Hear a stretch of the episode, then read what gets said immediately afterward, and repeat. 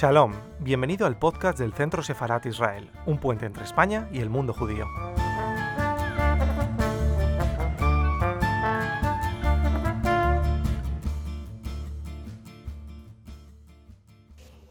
Buenas tardes, buenas tardes Carmen, Uriel.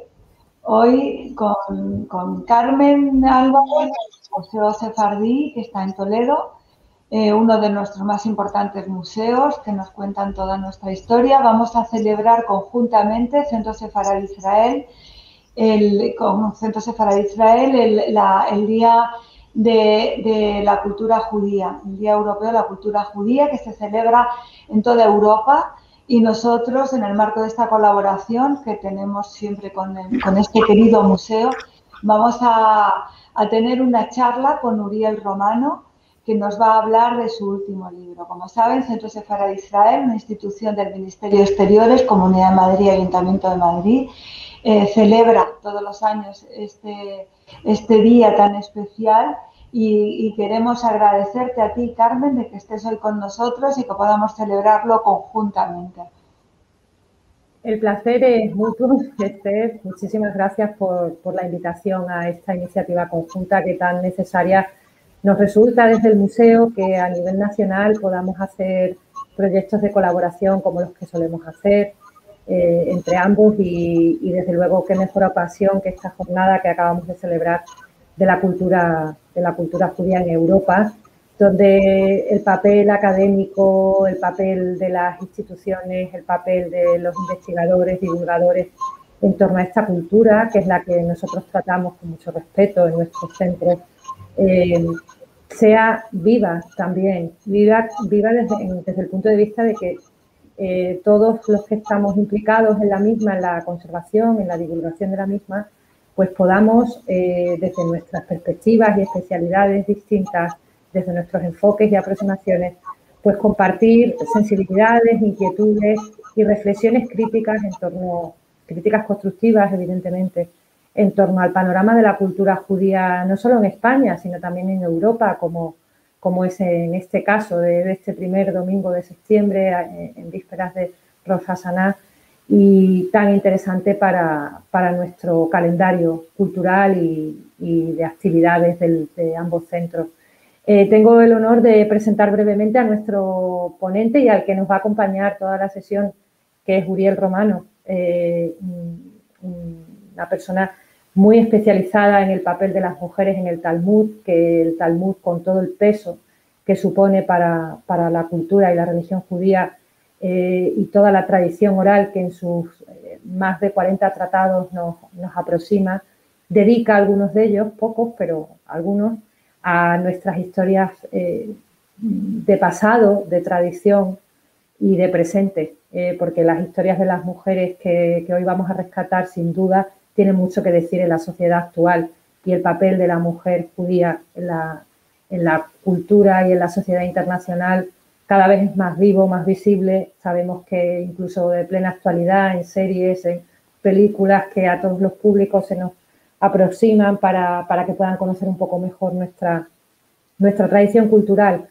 Eh, Uriel, como máximo especialista desde Argentina, además, y con una formación como rabino de su comunidad, pero también muy cosmopolita, puesto que se ha formado en Israel, en Nueva York y, también en su país natal, en Argentina, pues nos va a acercar estas historias, estas historias que tienen que tener el protagonismo necesario eh, gracias a una obra que publicó hace poco, hace un par de años, eh, Mujeres sabias, piadosas y rebeldes, vamos a poder conocer distintos enfoques y vivencias que desde la base talmúdica se nos pueden acercar como mensaje de sociedad actual y agradeceros a, tanto al centro como, como, a ti, Uriel, que nos acompañéis hoy y que, que, hagamos esta colaboración a tres voces tan, tan interesante y que la Jornada Europea de la Cultura Judía tenga su sitio en el panorama de, también de la gestión cultural en España.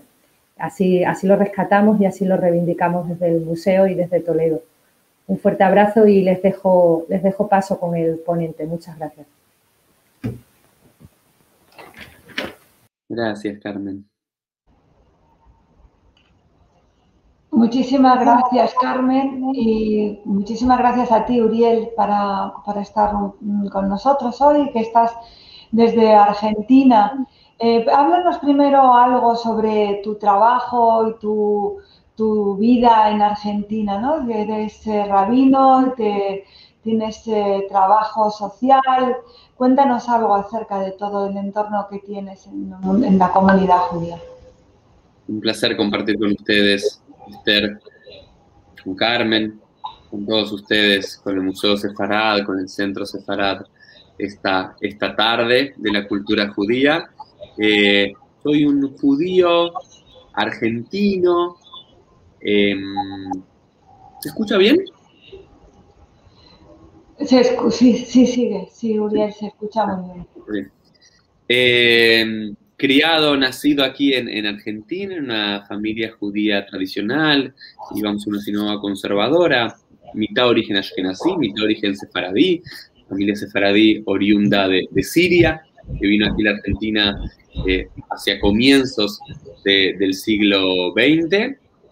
Y en un momento determinado de, mi vida, de mi adolescencia, involucrado en el movimiento juvenil de mi, de mi comunidad, decidí seguir mis caminos en la educación judía, por lo cual decidí estudiar para rabino, en el Seminario Rabínico Latinoamericano aquí en la Argentina, luego en Mahon Schechter en Jerusalén, donde también pude hacer mi maestría en Talmud y en Alajá.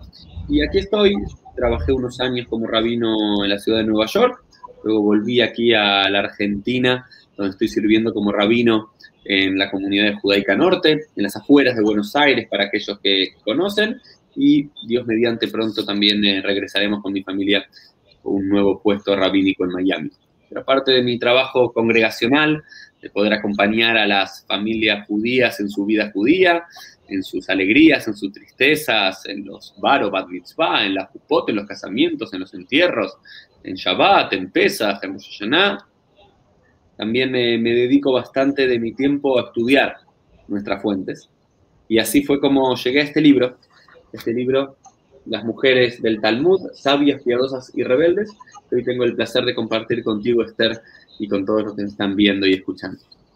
Pues felicidades por este libro que nos además nos interesa mucho por el contenido, porque haces hincapié en, el tema de la mujer, que muchas veces queda un poco diluido, ¿no? Y que no, llegamos a conocer a estas mujeres que, forman parte de nuestra historia.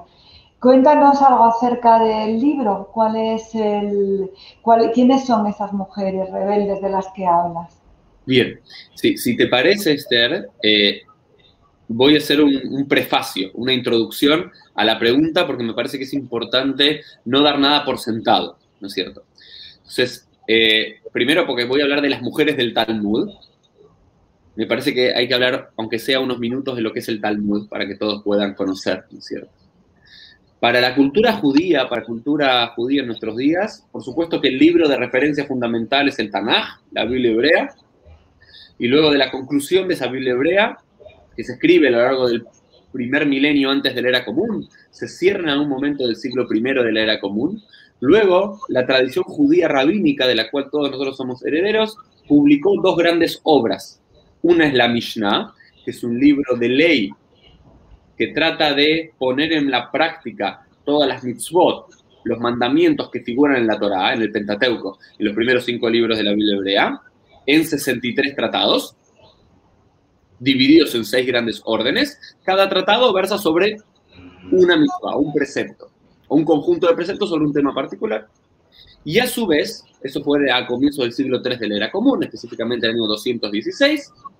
Luego, en el siglo III, IV y V, se abre un, se abre un periodo de estudio sobre esta Mishnah. Estudio, interpretación, discusión. En las grandes academias judías, especialmente en la tierra de Israel y en Babilonia, donde existían las grandes juderías en esos siglos, y allí se produce el Talmud, el Talmud de la tierra de Israel y el Talmud babilónico. Y en relación al Talmud babilónico es el que estoy trabajando yo. ¿Por qué el Talmud babilónico no el Talmud de la tierra de Israel? Porque el Talmud se divide en dos grandes temas. Temas de alajá, de ley, es decir, que interpretan esa ley que aparece en la Mishnah, Pero como el Talmud no solamente es un libro que discute la ley, sino como ya estamos discutiendo la ley, de paso te cuento una historia, interpreto un versículo bíblico, te cuento la historia de un rabino, de algún encuentro, de algo, aparecen también lo que se llaman agadot. Agadot son literalmente relatos. Hay relatos de una oración, de tres palabras, de cinco renglones, de una página, de media página, hay de diferentes medidas. Y yo lo que me baso son en estas agadot, en estos relatos que aparecen en el Talmud babilónico, fue compilado en algún momento del siglo VI de la era común, en el cual hay un tercio de todo el Talmud babilónico son relatos, son agadot. O cuestiones que por lo menos no tienen que ver con la, ley judía. Pero la mayoría de estos relatos, sus protagonistas son rabinos en sus encuentros con otros rabinos, o rabinos en su encuentro con otros judíos no rabinos, o rabinos en su encuentro con gentiles, ya sean campesinos, ya sean comerciantes árabes, ya sean emperadores romanos, líderes del imperio sasáneo. Solamente un porcentaje ínfimo, vamos a decirlo, de estos relatos, cientos y miles de relatos, tienen a mujeres como protagonistas. Muy pocas. ¿Por qué? Porque hay que decirlo y hay que ser honestos intelectualmente. El rol que tenía la mujer en estos círculos rabínicos en los primeros siglos de la era común no era un lugar privilegiado. Era un lugar secundario. Su función principal, incluso la dice el Talmud, es preparar la comida y trabajar para que su esposo pueda estudiar y que sus hijos esperarlos a llevarlos al colegio y a traerlos del colegio un rol muy servicial para el hombre que estaba en el centro. Claramente, parte de una estructura misógina, machista, patriarcal, donde el hombre, el varón, tenía un rol protagónico en el estudio, en el rezo, que eran las dos grandes actividades que proponía el judaísmo rabínico, y la mujer tenía, por sobre todo, un rol de apoyo para que el hombre pueda hacerlo que pueda rezar más tranquilamente trayendo el dinero, trabajando y que sus hijos puedan ir al colegio mientras ella le prepara la comida. Y por supuesto, el rol de la procreación. Entonces, la mayoría de las mujeres judías que vivían en la tierra de Israel, en Babilonia, estos dos grandes centros judíos, a lo largo de los primeros siglos de la era común, y seguramente también esto se continuó durante gran parte de la Edad Media, tuvo un rol secundario en la vida judía como también Esther vale la pena mencionar, no era solo en el judaísmo que sucedía esto. En la inmensa mayoría de las culturas y de las latitudes sucedía exactamente lo mismo. Que hasta el siglo XIX, el siglo XX, la mujer no tenía un rol central en la sociedad. Pero siempre existieron en toda la historia, en todas las culturas, excepciones a esta regla. Y a estas excepciones, estas mujeres excepcionales, en todo el sentido de la palabra, son las que yo pongo el ojo en mi estudio por el Talmud, revisando de principio a fin las 2.700 páginas, donde hay historias, relatos, donde hay una voz femenina, donde hay un personaje femenino, donde hay una mujer que es protagonista de la historia. Y sobre esas mujeres baso mi libro. Como, como has dicho tú, está muy bien situado, muy bien explicado qué es el Talmud para quienes están con nosotros nos, lo puedan ir siguiendo. Me, me ha entrado curiosidad sobre, antes que nada, los tiempos. Eh, si puedes volver a explicar eh, cuál es el tiempo de la escritura del Talmud, que es que porque estamos hablando ya del primer exilio, que es interesante recordarlo, y también eh, los tiempos de esos comentarios, a lo largo de qué periodos puedes hablarnos de esas agadot de las que luego vamos a, profundizar un poco más. Revisemos entonces estos datos históricos para ponernos en contexto. Es la Biblia hebrea, el Tanaj, lo que el mundo cristiano llama el Antiguo Testamento, fue escrito a lo largo de varios siglos de el milenio primero antes de la era común. Es decir, los primeros textos bíblicos nos llegan del siglo X antes de la era común y los últimos del siglo II antes de la era común. Los últimos libros son los libros de crónicas, el libro de Esther, un poco antes el libro de Eclesiastes, libros muy antiguos es el Éxodo, los Salmos, ¿no? pero todos los libros que conocemos de la Biblia hebrea se cierra, es hasta el siglo II antes de la era común, es decir, hace 2200 años. Luego se abre lo que se llama el periodo intertestamental o el periodo el periodo la tradición judía lo llamamos el periodo del, del, segundo templo. Recordamos que el segundo templo está de pie desde el 516 antes de la era común, cuando la vuelta del primer exilio de Babilonia, hasta el año 70 de la era común, cuando es destruido por los romanos. Todo este periodo, que es el final del periodo de la escritura de nuestra Biblia, también empiezan a aparecer otros textos judíos que no aparecen, no terminan en nuestra Biblia hebrea, no están allí, sino que aparecen también luego en algunas Biblias cristianas, llamados libros deutrocanónicos, apócrifos, pseudoepigráficos, que también el protestantismo luego sacó. Y recién en el siglo III de la era común, al año 216, en el norte de la tierra de Israel, en la Galilea, Rabbi Yehuda Anasí edita la Mishnah, que es este primer compendio de jurisprudencia rabínica sobre la legislación bíblica. Para poner un ejemplo, la Biblia dice al comienzo de la Biblia del Génesis, serán fructíferos. Es decir, hay un mandamiento de tener hijos. En ningún momento en la Biblia dice cuántos. Uno, dos, tres, cuatro, doce. Varones, mujeres, es lo mismo, no es lo mismo. ¿Qué pasa si Dios no quiere uno fallece? Bueno, la Mishnah, en un tratado particular y dentro de un tratado particular de los 63 tratados, trabaja este tema. Y luego de la Mishnah se abre el estudio de la Mishnah, que el estudio de la Mishnah en hebreo es Talmud. Talmud en hebreo significa estudio. O Gemara, como también se conoce el Talmud, significa estudio en arameo. Por lo cual los rabinos, ya desde el siglo III de la era común, no solamente estudiaban la Biblia hebrea, de la cual eh, hacían hermenéutica de los versículos bíblicos, sino que interpretaban esta Mishnah, este código de jurisprudencia rabínica, llamado el método de Talmud o de Gemara, que literalmente es estudio de la Mishnah. Y esto va a lo largo, varias academias rabínicas a lo largo del siglo III, IV, V y hasta comienzos del siglo VI de la era común, donde el Talmud babilónico se eh, termina de editar, mientras que el Talmud de la tierra de Israel ya se había editado hacia el año 350 de la era común. Entonces, estas agadot van a ser puestas por escrito a lo largo del siglo III, a lo, largo del siglo IV, del siglo V de la era común, especialmente en Babilonia, pero algunos de sus personajes pueden ser anteriores. Pueden ser del siglo I, del siglo II. La mayoría de ellas lo son. ¿Se entiende? Muy bien, sí, perfectamente. Está muy bien explicado y muy claro. Eh, volvamos a entonces y luego volveremos a, algunas preguntas sobre el Talmud, a esas mujeres. Porque sí hay mujeres en la Biblia, lo que pasa que ahora vamos a entrar en esos relatos que nos estás hablando que recoge el Talmud. Eh, en tu libro, ¿cuáles, qué, qué mujeres has señalado?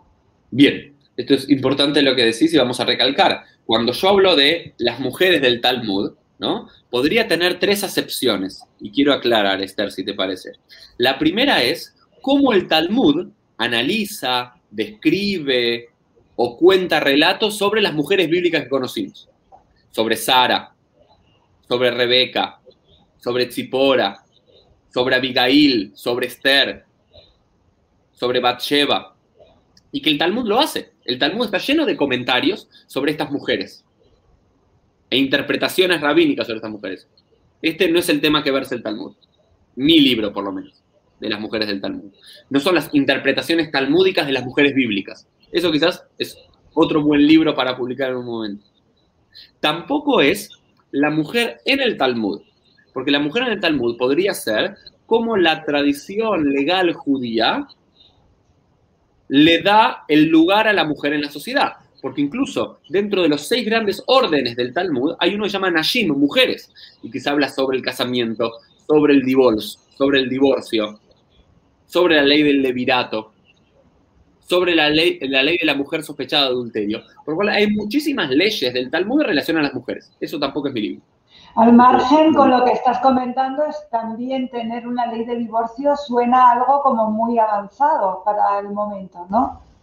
No, en lo absoluto. La Biblia hebrea, el Deuteronomio, capítulo 24, ¿sí? Ya legislaba que cuando un hombre, en este caso solamente el hombre tenía la potestad, no encontraba algo en su mujer, eh, esto es una discusión qué significa eso, digamos, como que ya no quería seguir casado, le daba Sefer Hritud, le daba el libro de divorcio. Pero claro, muchas sociedades tardan mucho en poder reconocer esa separación, es importante también señalarlo. Pues volviendo entonces al tema específico que ha señalado, que no es las mujeres de la Biblia relatadas en Talmud, tampoco es el tratamiento que tiene que tiene el Talmud acerca de las mujeres. Entonces, ¿cuáles son estas mujeres de las que tú nos hablas? Bien. Entonces, ¿cuál fue el ejercicio? Ver todas estas agadot, estos relatos hermosos, crípticos muchos, y buscar mujeres con nombre propio, primero. ¿Sí? mujeres que no sean hermanas de, madres de, esposas de, y buscar relatos sobre estas mujeres y tratar de reconstruir una biografía, porque de una de estas mujeres aparece un solo relato no es mucho lo que podemos hacer. Pero de otras mujeres aparecen varios relatos. Entonces, eh, hay varios ejemplos que podría dar hoy. Vamos, eh, voy a, vamos a tomar por lo menos eh, tres o cuatro relatos, si te parece, o tres o cuatro mujeres para que nuestros oyentes, nuestros videntes puedan por lo menos conocer cuatro mujeres con nombre propio del Talmud. ¿Te parece bien, Esther? Me parece estupendo. Estoy deseando oír esas mujeres. Ok, vamos con la primera. La primera y la más conocida de todas era Bruria. Bruria era la hija de un gran rabino de Rabbi Hanania ben Teradion, que es asesinado por los romanos hacia finales del siglo I de la era común. ¿Sí? Y es esposa de otro gran rabino, de Rabbi Meir. Que Rabbi Meir es uno de los grandes sabios que estructura lo que después va a ser la Mishnah. O sea que está en un círculo rabínico, ¿no es cierto? Hija de un gran rabino, esposa de un gran rabino, pero ella quería valerse por sí sola. No quería ser esa mujer que toda su vida sea procrear, trabajar y traer y llevar a sus hijos de la escuela para que ellos puedan estudiar.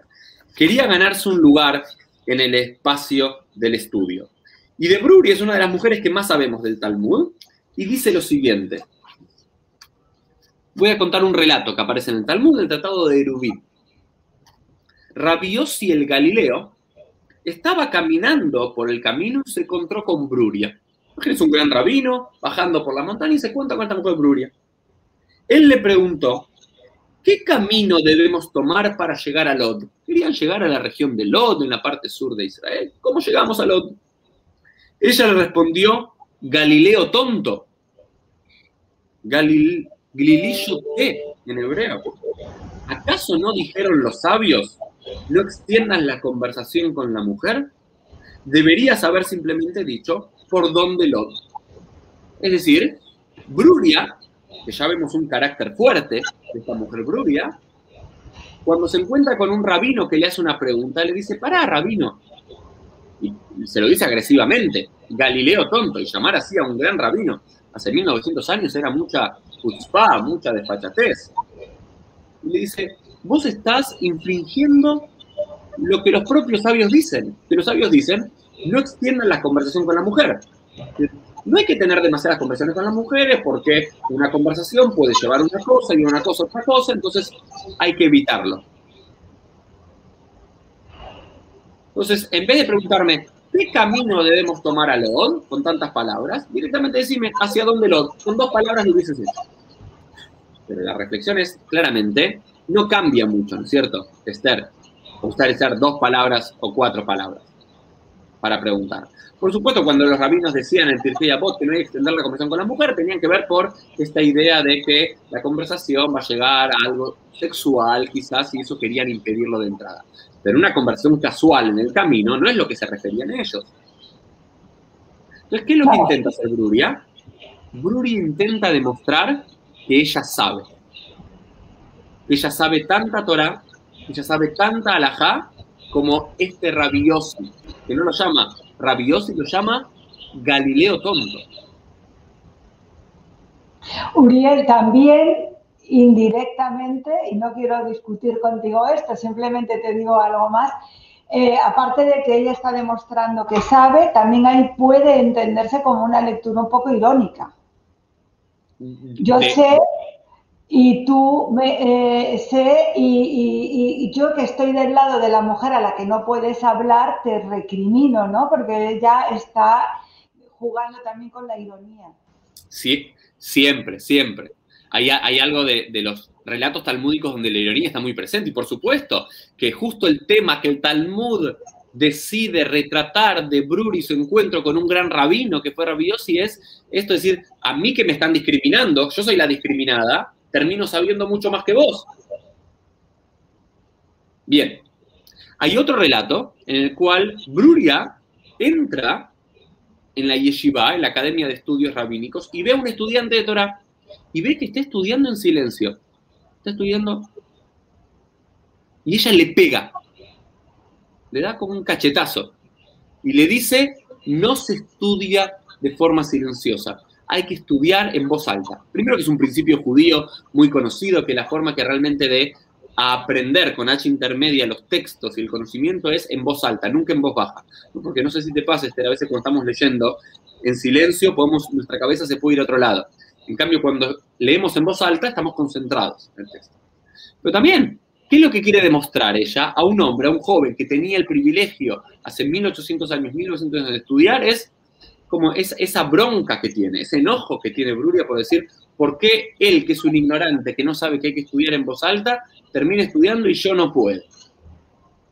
E incluso hay una historia más de Bruria, una historia fascinante, en la cual su esposo Rabbi Meir está siendo maltratado por gente en el barrio. Y como los rabinos no, no eran conocidos por tener mucha fuerza, lo único que podían hacer era rezarle a Dios para que mueran estos malhechores que le estaban haciendo el mal. Y Bruria le dice en un momento a Rabbi Meir, ¿qué estás haciendo? Rabbi Meir, ¿qué estás haciendo? Estoy rezando para que mueran.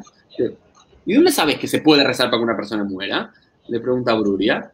Le dice, porque hay un versículo bíblico en el libro de los Salmos que dicen, Itamu Jotim Minares, que se terminen los malvados del mundo. Por eso digo, si Dios lo dice, yo puedo rezar para que eso suceda. Y Bruno le dice, están leyendo mal. Eso todo lo que estoy diciendo son relatos que están en el Talmud, pero los converso así es más entretenido, este, pero literalmente está así. No me salteo una palabra. Bruno le dice, estás leyendo mal hebreo. Ahí no dice Itamu Jotim Minares, y Hataim, que se terminen los pecados y la maldad del mundo. Porque que el hebreo te permite, al no estar puntuado, al no tener nekudot, te permite estas dos lecturas con las mismas consonantes, pecadores o pecados. Rabbi Meir, Rabbi Meir, porque era hombre, quería terminar con las personas, no con el problema. Bruria, que tiene un costado más femenino, dice, no, no, hay que terminar con la raíz del problema la maldad, no los malhechores. Finalmente, Rabimir reconoce que Bruria tiene una mejor lectura de ese texto bíblico y cambia su bendición. Y pide que vuelvan en Teshuvah, que vuelvan en arrepentimiento. Acá vemos otra historia de Bruria con el Galileo, con ese estudiante de Torah y con su marido, que ella se mete, ¿no? que tampoco era muy esperado de la mujer, que incluso si ves un error en el otro, no, no, te, no te metes así a un rabino, a un estudiante, a tu propio marido. No se esperaba esto de una mujer. En cambio, Bruria quiere demostrar que ella sabe. Por eso, Me parece muy, antes, muy interesante, antes de volver a, estos personajes, has hablado del método del Talmud, que creo que es interesante que nos lo, nos señales, que cómo es ese método de aprendizaje, de lectura y de estudio. Bueno, en, su época estaba basado en el estudio sistemático de la Mishnah, que es el libro fundante, comparándolo con otras tradiciones textuales y orales, como la Tosefta, que se llama, o la Braita, un estudio muy incisivo de la Mishnah, que se tomaba la Mishnah como base, se le estudiaba, se la discutía, se traían versículos bíblicos. Es decir, se, se basa en la discusión entre, entre unos y otros y se recogen esas discusiones. Claro, el, el Talmud es una recolección de cientos y miles de discusiones que sucedieron a lo largo de tres siglos en diferentes academias de estudios eh, rabínicos basados en la Mishnah, discutiendo sobre si la posición de uno era correcta, la posición del otro era correcta, y en base a eso, también como el Talmud se terminó convirtiendo en un libro de acervo cultural judío, cuando están entre medio de todas estas discusiones, el editor talmúdico trae estos relatos, trae estas enseñanzas paralelas que no son el centro de, del debate rabínico, pero que se conectan de alguna forma u otra. Muy bien. Vale, pues la verdad que es muy interesante esta mujer que nos has señalado, que, tenía carácter, como dices. Eh, hablas de ellas en tu libro. También, ¿qué, otra mujer también destacas? Entonces, por supuesto que hay que conocer una mujer de los tiempos talmúdicos, Bruria. Después hay otra mujer, que vamos a leer este relato, si te parece, Esther, que creo que te va a fascinar a ti y a todos los que nos están viendo y escuchando. Vamos a leer este relato íntegramente. Vamos a analizarlo. ¿Qué te parece, Esther? Vamos a ser talmúdicos. Perfecto para, para enterarnos también de la metodología, cómo, cómo, cómo entramos a, al. Esta mujer se llama Jomá. Que ya, siempre hay que decirlo, los nombres, ya aparecía en la Biblia, pero también aparecen en los textos rabínicos, hay que prestar atención a los nombres. Ya con Bruria, Bruria significa Baruria, lo que es claro para Dios. Una mujer que tenía claras las cosas. Y Jomá puede significar en hebreo o bien caliente, Jom, o bien Jomá, un muro. Ya en el nombre, entonces de vuelta, la tradición talmúdica es prestemos atención a los detalles. Le encontramos en el Tratado de Ketubot, en el Tratado que versa sobre todas las leyes matrimoniales, y en un contexto en el cual la pregunta alágica era, y por eso lo quiero poner en contexto, la pregunta legal era, cuando, una, cuando un hombre muere, le deja a su esposa lo que se conoce la ketubá, que es el contrato matrimonial que es una suma determinada de dinero para que la mujer pueda mantenerse por lo menos un año. Para conseguir trabajo, otra pareja, realizar su vida. En esta que tú vas, en ciertos casos particulares, la mujer no podía cobrar el dinero de entrada, sino que tenía que ir mensualmente y demás a reclamar al tribunal rabínico un porcentaje de esa que tú vas para pagar las cosas que tenga que pagar, en particular la comida. La pregunta que se hace el Talmud es si la mujer puede reclamar como parte de la manutención de la que tuva vino.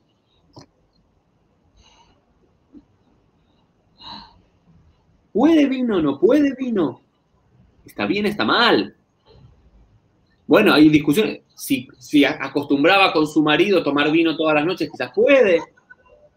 Pero una mujer que... Antes de seguir, una pregunta, ¿pero la mujer no hereda del marido?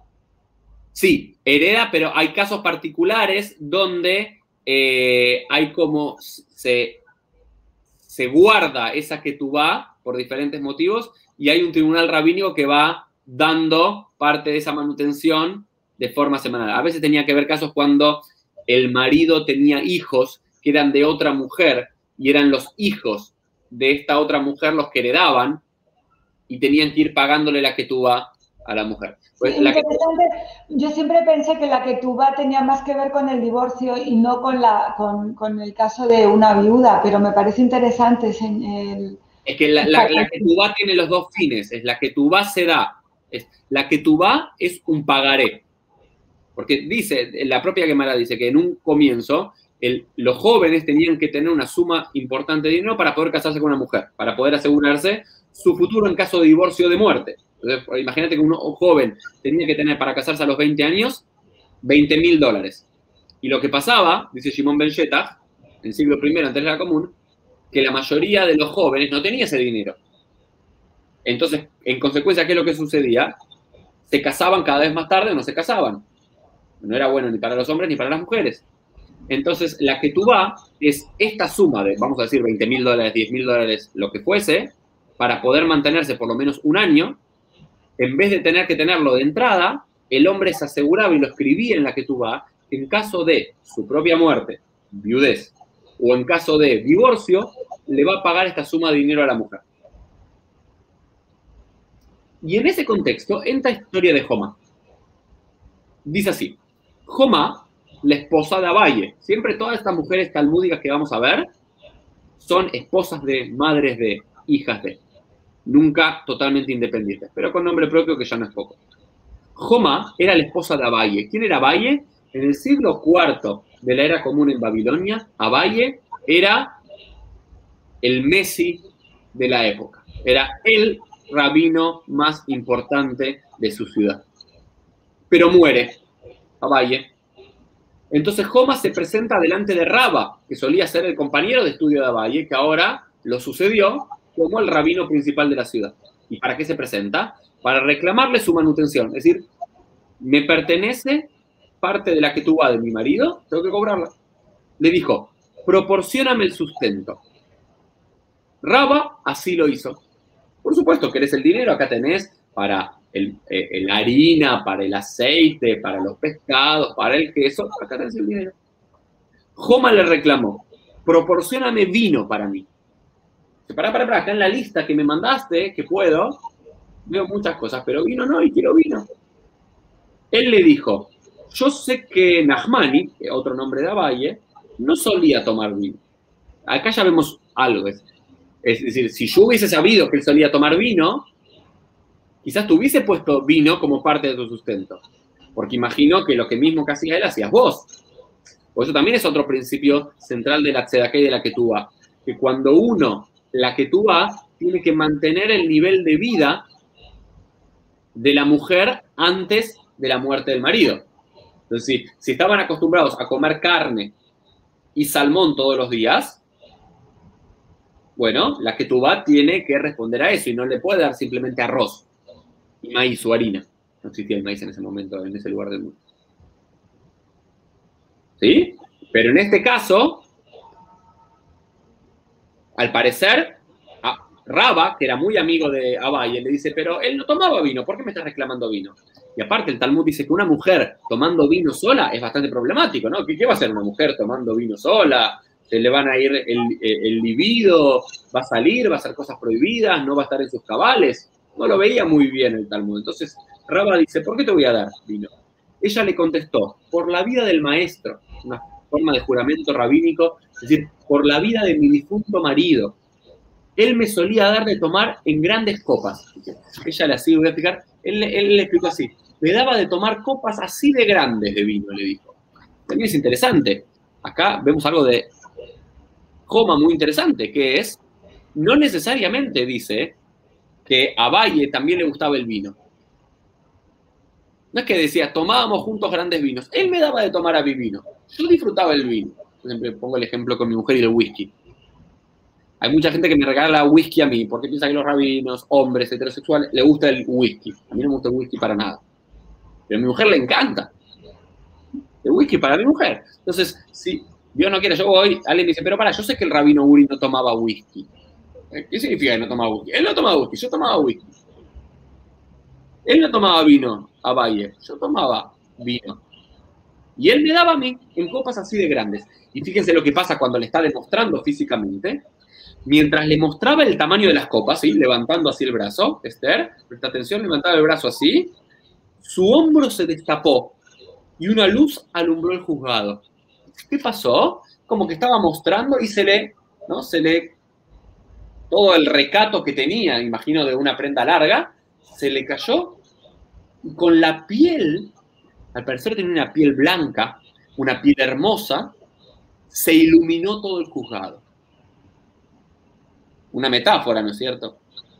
De una mujer radiante, bella, hermosa, que ilumina un lugar con su presencia. ¿Acá estamos bien, Esther? Muy bien. Ahora viene la parte mejor del relato, ¿eh? Y esto quiero decirles, está en el Talmud, en el libro más sagrado del judaísmo. No se van a imaginar lo que pasa.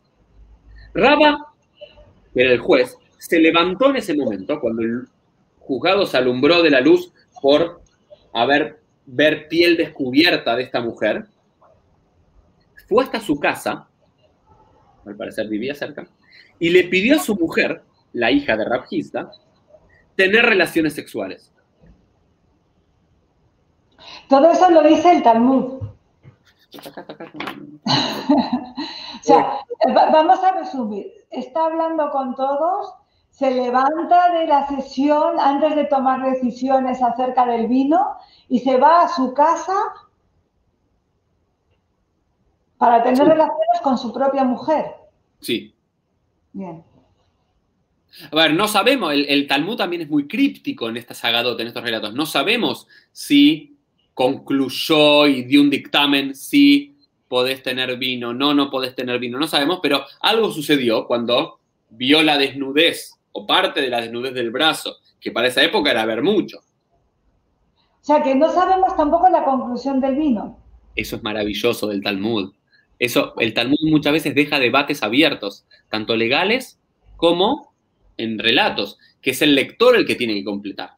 Bueno, porque Uriel, acerca del vino, yo creo que ella, jamás se llama, ¿no? Ella debería de haber explicado que también necesitaba el vino para el kiddush, es decir, para la bendición sagrada del vino que se dice en el sábado y, en el viernes por la noche. eso es muy lindo, eso es muy lindo, Esther, pero lo que digo es, podría haber sido un buen reclamo, pero ella, ella no va por los rituales. Ella dice, no, no. ella va por el derecho. El derecho, yo tengo derecho a tomar vino. No solamente tengo derecho, es un placer para mí. Y lo disfrutaba en la vida de mi marido y ahora lo quiero seguir disfrutando. También por eso estos relatos son lo que se llama Yochemina sale, es una excepcionalidad. Porque la mayoría de las mujeres. La conclusión entonces también acerca de terminar con este rabino que se va a su casa, ¿tú cómo lo interpretas? No, pero sigue la historia, sigue la historia. Raba se levantó, fue hasta su casa y le pidió a su mujer, la hija de Rafizda, tener relaciones sexuales. ¿Por qué le pide tener relaciones sexuales a la hija de Rafizda? ¿Qué es lo que le pasó a Raba en el juzgado? Se excitó. Se excitó. Vio a esta mujer hermosa, al parecer Joma, esta mujer hermosa, vio parte de su piel y mi instinto sexual se elevó. Y yo no tengo dicen, ¿cómo un rabino va a hablar así? El Talmud no tiene ningún problema de hablar de esto. Habla de sexo, habla de enfermedades, habla de menstruación. Habla de todos los temas que son tabú, no habla. De estos temas hay que hablarlos. ¿Qué pasa? Raba le pasa esto, pero no es que va y quiere acostarse con Joma, esto hubiese sido un problema mayor. Él va y quiere acostarse con, su propia mujer La hija de Rabhizda le dice, para, ¿quién estuvo recién en el juzgado? A la hija de Rabhizda le parece raro, es, vos te vas a la mañana al juzgado, volvés a la noche, nunca volvés a media tarde, a media mañana aquí. Algo pasó que a vos te puso de esta forma. Él le contestó, Joma a la esposa de Abaye. Él, él la manda al frente. Él la manda al frente. ¿Por qué la manda al frente? Bueno, porque la manda al frente. Salió ella, salió tras ella, es decir, la esposa de Raba salió tras Joma a buscarla y la golpeó con un candado de cofre hasta que la sacó de toda la ciudad de Mejosa donde vivían. Y le dijo, ya has matado a tres y ahora vienes a matar a uno más. Es un relato que aparece en otro lugar del Talmud, que Joma, al parecer, Abaye era el tercer marido de ella. Que sus dos maridos anteriores ya habían muerto y ahora Abaye también murió. ¿Y qué es lo que siente la hija de Rabhizda? Que Joma no fue al juzgado únicamente para pedir vino, sino para qué? Para conquistar a Raba, que se había convertido en el gran rabino de la ciudad, para tenerlo como esposo. Y decirle, me lo vas a terminar matando, porque mataste a tus... Mataste o se murieron tus otros esposos anteriores. Acá es una historia que es fascinante en diferentes niveles para interpretarlo. Primero es Joma cuando levanta los brazos para mostrar el tamaño. Lo hace a propósito sabiendo que quizás su hermosura, su sensualidad va a poder conquistar a Raba y Raba le va a asignar el vino como ella quería. ¿Es una estrategia de seducción o simplemente se le cayó? Y lo maravilloso del Talmud es que lo deja abierto. Depende del lector. ¿Y cuáles son los prejuicios nuestros? Sí, las mujeres utilizan su hermosura como trampa para conseguir sus fines. O dicen, no, simplemente se le cayó. Y el problema lo tiene Raba, que se excitó. ¿Qué culpa la tiene, Joma? Y la segunda, la esposa de Raba no se enoja con Raba. ¿Con quién se enoja? Con la pobre Jomá que quizás no hizo nada. Y que quizás es una simple mujer, hermosa, desdichada, que tuvo la desgracia de que varios maridos se mueran. Pero es la propia mujer la que esconde también este machismo. Es la mujer la que utiliza. ¿Y por qué no le decís algo a Raba, a tu marido? Es muy interesante, Uriel.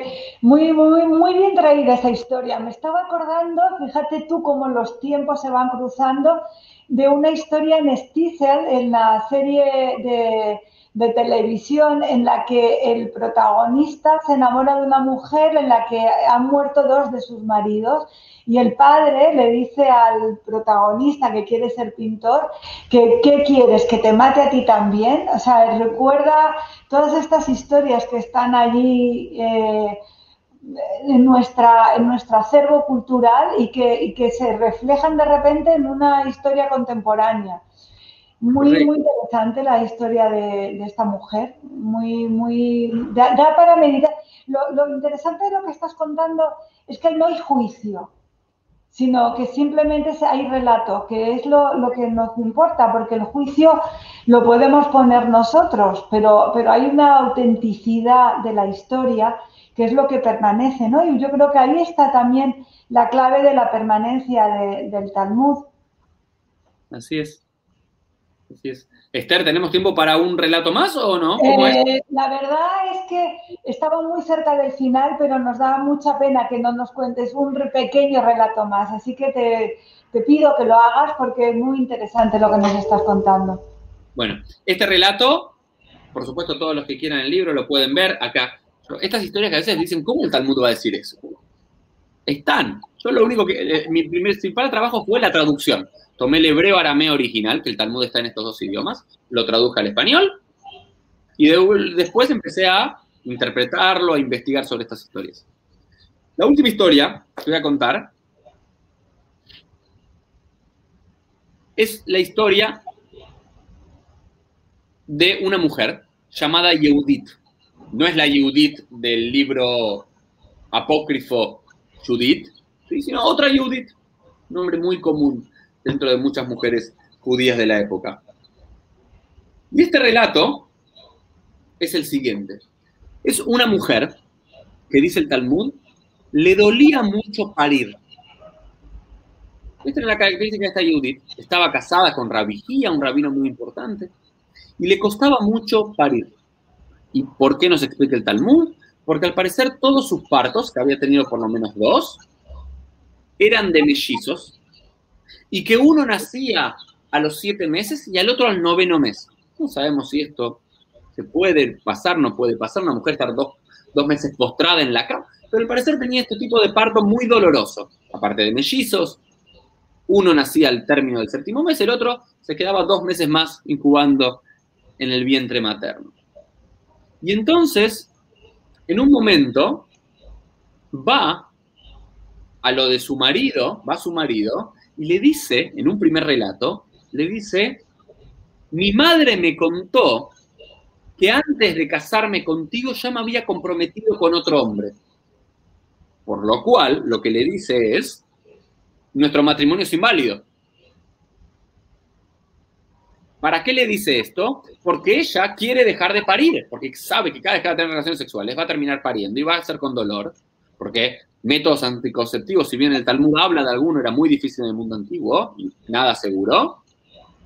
Y ella no quería dejar de sufrir. Entonces, la única forma de dejar de parir con dolor, ¿cuál era? Divorciarse del marido.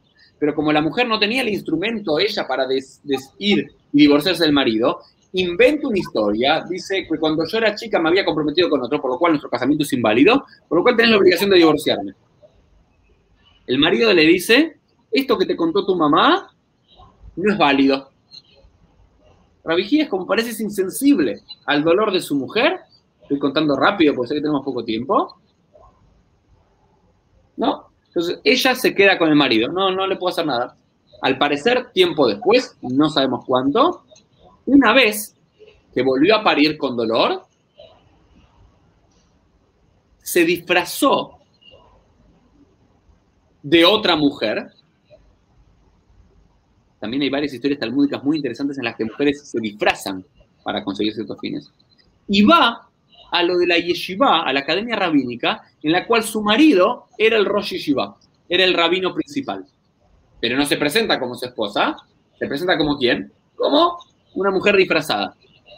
Y le pregunta, le hace una pregunta legal. La, el mandamiento de procrear recae sobre el hombre o sobre la mujer? Pregunta la mujer, ocultada, disfrazada, a su marido, pero ahora no como marido, sino como rabino y mujer judía más del barrio. Y el marido le responde, la respuesta lógica, recae sobre el hombre. ¿Por qué la mitzvah, el, mandamiento de procrear recae sobre el hombre y sobre la mujer? Me invitan en otro momento y lo comentamos. Pero por ahora, créanme que esa es la resolución alágica. Entonces ella dice, ah, entonces, si recae sobre el hombre, yo ya no tengo la obligación de tener hijos, ¿no? Porque recae sobre el hombre. Entonces va, dice el Talmud, y toma una pócima para quedar infértil. Me parece una suerte de suyos, yerbas y demás cosas. Y la mujer queda infértil. Así termina la historia. Eh, y es un relato maravilloso en lo cual, nuevamente, una mujer que la propia sociedad la rincona a procrear a pesar de tu intenso dolor, y que su marido es insensible al dolor, y que la propia ley es insensible a su dolor, que sabe que intentó divorciarse creando una historia, no lo logró hacer, ahora quedó anclada a su marido, pero ahora utilizó la inteligencia, utilizó su sabiduría, utilizó artilugios legales para conseguir su objetivo. ¿Era qué? Dejar de parir con dolor. Con la anuencia de ahora su esposo, pero como autoridad rabínica, decir, es cierto, si el mandamiento recae sobre los hombres, las mujeres no están obligadas, por lo cual vos podés tomar esta pócima de infertilidad. Donde el marido se enteró que era su mujer, eso es otro tema. muy interesante, muy interesante esta negociación con la propia ley, ¿no? Y con la historia. Muy interesante, Uriel, muchísimas gracias. Por último, y antes, por último, y el principio, nuestros seguidores, ¿cómo pueden encontrar tu libro? La respuesta es no pueden, no. Eh, porque está, se agotó, la primera edición se agotó, eh, la hizo Río Piedras, Certeza Río Piedras, allí en España. No creo que queden algunos ejemplares. Eh, el que lo encuentra, si alguien lo encuentra, bienvenido sea, está en algunas librerías, pero ahora estamos prontamente a sacar una segunda edición ampliada y revisada que va a estar por lo menos en el corto plazo de forma virtual. Pero si alguno, digamos, en, Amazon, va a estar en Amazon para poder descargar eh, de forma virtual. Las mujeres del Talmud, sabias, piadosas y rebeldes. Muchísimas gracias, Uriel. Feliz nuevo año, 5782, y te esperamos seguir encontrando en nuestro canal para que nos sigas ilustrando acerca de esta forma de leer y de entender nuestra cultura. Muchísimas gracias, Uriel. Un placer, Esther. Shanato va para todos. Shanato va.